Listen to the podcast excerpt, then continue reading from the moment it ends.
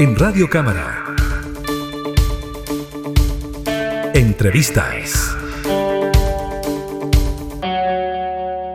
Dentro de los proyectos que se analizarán en los próximos días, en la sala de la Cámara se encuentra una iniciativa parlamentaria que tiene por objetivo fortalecer los derechos de las y los dirigentes sindicales. Para conversar sobre esta moción y también los alcances que tiene, nos encontramos con el diputado Félix Bugueño. Él es representante del Distrito 16 de la región de O'Higgins y además forma parte de la Federación Regionalista Verde Social. ¿Cómo está, diputado? Bien, ¿cómo está? Bueno, aquí ya eh, con varios temas de distintos proyectos de ley, proyectos de resolución. Eh, preocupado, ¿cierto?, de, de mi territorio, como bien lo dice el distrito 16, que yo digo es netamente agrícola bueno, un gran porcentaje. Desde ahí también entonces, y, desde esa mirada, diputado, analizar este proyecto que se encuentra dentro de los acuerdos para ser debatidos en la sala de la Cámara y que busca fortalecer la labor sindical de las y los dirigentes sindicales en el área, digamos, laboral. Si nos puede comentar un poquitito sobre los alcances de esta iniciativa. Sí, estamos claros que los dirigentes eh, sindicales en este caso velan, por supuesto, por la dignidad, de los trabajadores y trabajadoras en las distintas áreas. Ya ellos son muy importantes, sobre todo en esta capacidad de negociación colectiva o defensa, ¿cierto?, de, los propios trabajadores.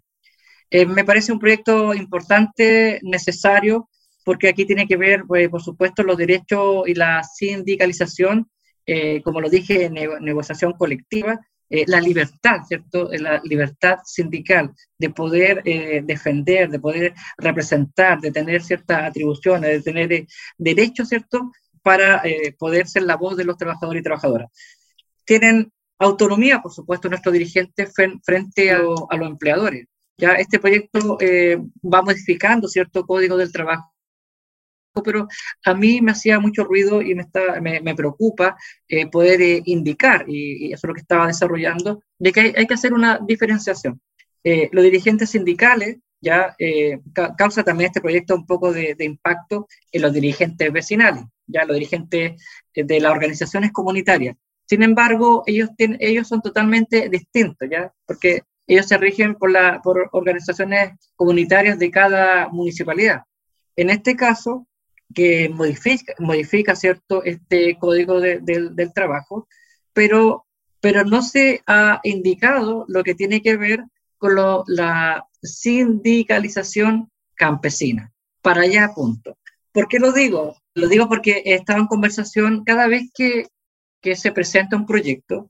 Eh, a mí me gusta lo personal que sea eh, con participación de, de, las personas que eh, los dirigentes, los vecinos, que sea más público en, términos de opinión, porque ahí, ahí uno va indicando.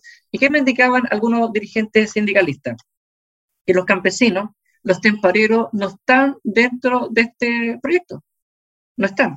Ahora, ¿por qué no están? Porque en el fondo se, eh, me decían, es muy genérico, ya hablamos de los dirigentes, pero hay que diferenciar como por categoría minero, de las pesqueras, de pesqueros, ¿cierto? De la agroindustria, pero no de los temporeros.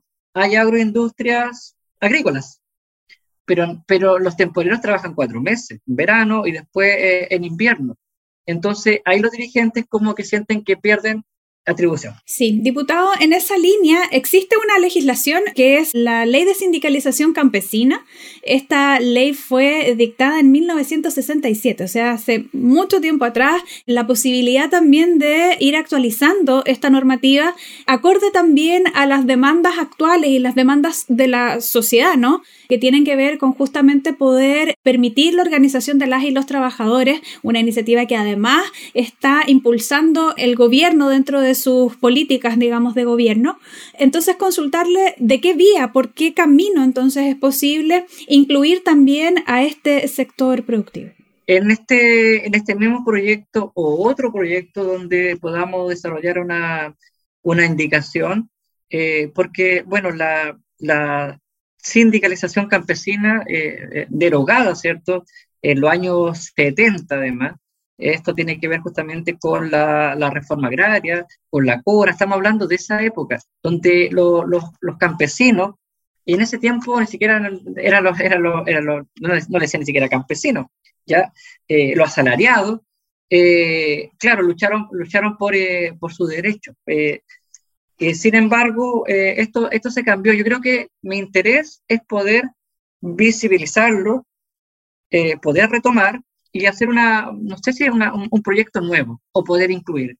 En eso estamos, estamos trabajando, pero desde las bases, desde los mismos territorios, eh, los insumos para poder armar un proyecto es de los mismos dirigentes, digamos, eh, con más antigüedad, con, con, con distintas experiencias, y para ir, poder eh, ir mejorando este proyecto para que los eh, sindicatos campesinos temporeros puedan ser tomados en cuenta. Estamos trabajando en ese proyecto recién, recabando la, la información, pero a mí me parece que hay que indicarlo desde ya en este proyecto.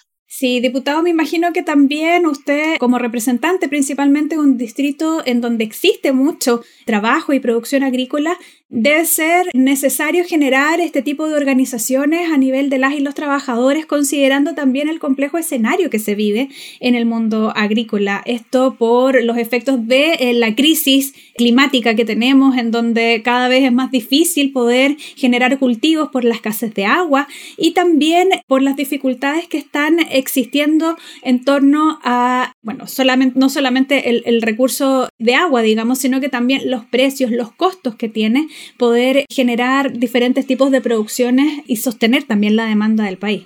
Sí, hay, varios temas también que se van que se van cruzando. Bueno, primero el tema de la crisis hídrica, sin duda, el cambio climático, que afecta eh, el tema de, la, de, la, de, la, de, los distintos productores, los distintos cultivos que existen en el Distrito 16, que de cierta forma, ya, bueno, lo hemos hablado muchas veces ya con el ministro de, Agricultura, eh, y, de hecho se, están entregando muchos recursos a través de las municipalidades para ir en ayuda a los pequeños eh, trabajadores agrícolas, ya que es lo, que lo que me interesa, porque los grandes se defienden solos. Tenemos que tener la protección para, para los pequeños.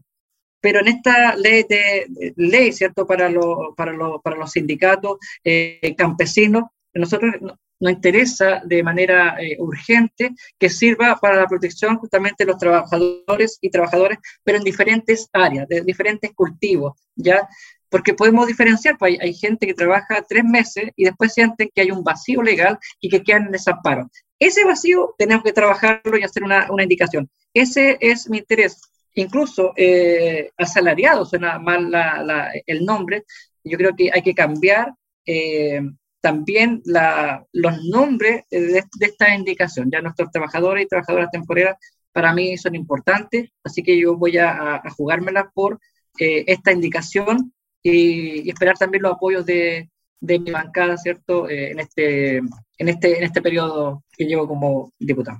Diputado, y retomar un poquito lo que usted nos señalaba también al inicio de esta conversación que tiene que ver con la posibilidad de proteger a, por ejemplo, dirigentes vecinales, que también están, representan a ciudadanía, están organizados, sobre todo también en un escenario en el que hemos visto cómo en algunos sectores de nuestro país hay conflictos debido al tráfico ilícito de drogas, también a delincuencia, a otro tipo de organizaciones en donde las y los vecinos necesitan estar unidos para poder solicitar ayuda ya sea al municipio o a las autoridades pertinentes, pero tampoco tienen un resguardo, una protección para quienes están haciendo la cabeza de estas organizaciones vecinales. Sí, a mí me preocupa mucho. Eh, estos días me he reunido con distintos, en la semana distrital, con distintos dirigentes eh, vecinales, de, de juntas de vecinos, comités de vivienda, eh, etcétera. Y cada uno tiene una, una representación y una responsabilidad. Y también me preocupa porque ellos nos dicen qué pasa si un dirigente va, ayer estuve eh, en la suceso, ayer estuve con el ministro de Transporte, van dirigentes que nos acompañan, ¿cierto?, a exponer algunas algunas problemáticas. ¿Y qué pasa si tiene un accidente? ¿Qué pasa si, eh, no sé, pues, eh, hay algún asalto en términos de seguridad? Entonces yo creo que tenemos que buscar, que es de mi interés, algún tipo de seguro para tener protección a los dirigentes vecinales, porque diferenciamos los derechos que tienen los dirigentes sindicales, pero los comunitarios es totalmente distinto, sienten que no tiene atribuciones. Solamente, claro, ellos dicen, necesitamos capacitaciones, ¿cierto?, para poder desarrollar proyectos, para mejorar nuestros barrios, nuestro sector, nuestros territorios, pero en términos de, negociación podrían unirse perfectamente los dirigentes de, de una comuna de, de mi distrito 16 y eh, poder luchar por algún proyecto en, en, conjunto. Entonces yo en eso también estoy abierto a poder trabajar para darle seguridad a los dirigentes eh, vecinal en este caso. Muchas gracias, diputado Félix Bugueño del Distrito 16 de la región de O'Higgins, por comentar esta iniciativa que pronto se va a analizar en la sala de la Cámara y también ir mostrando ¿no? la diversidad del debate parlamentario y cómo así es posible ir enriqueciendo el trámite legislativo de una iniciativa parlamentaria. Muchas gracias por este tiempo. muchas gracias por esta entrevista. Bueno, y bueno, estamos eh, disponibles siempre para informar eh, a la comunidad. Que esté muy bien, hasta pronto. Igual, hasta pronto. Entrevistas en Radio Cámara.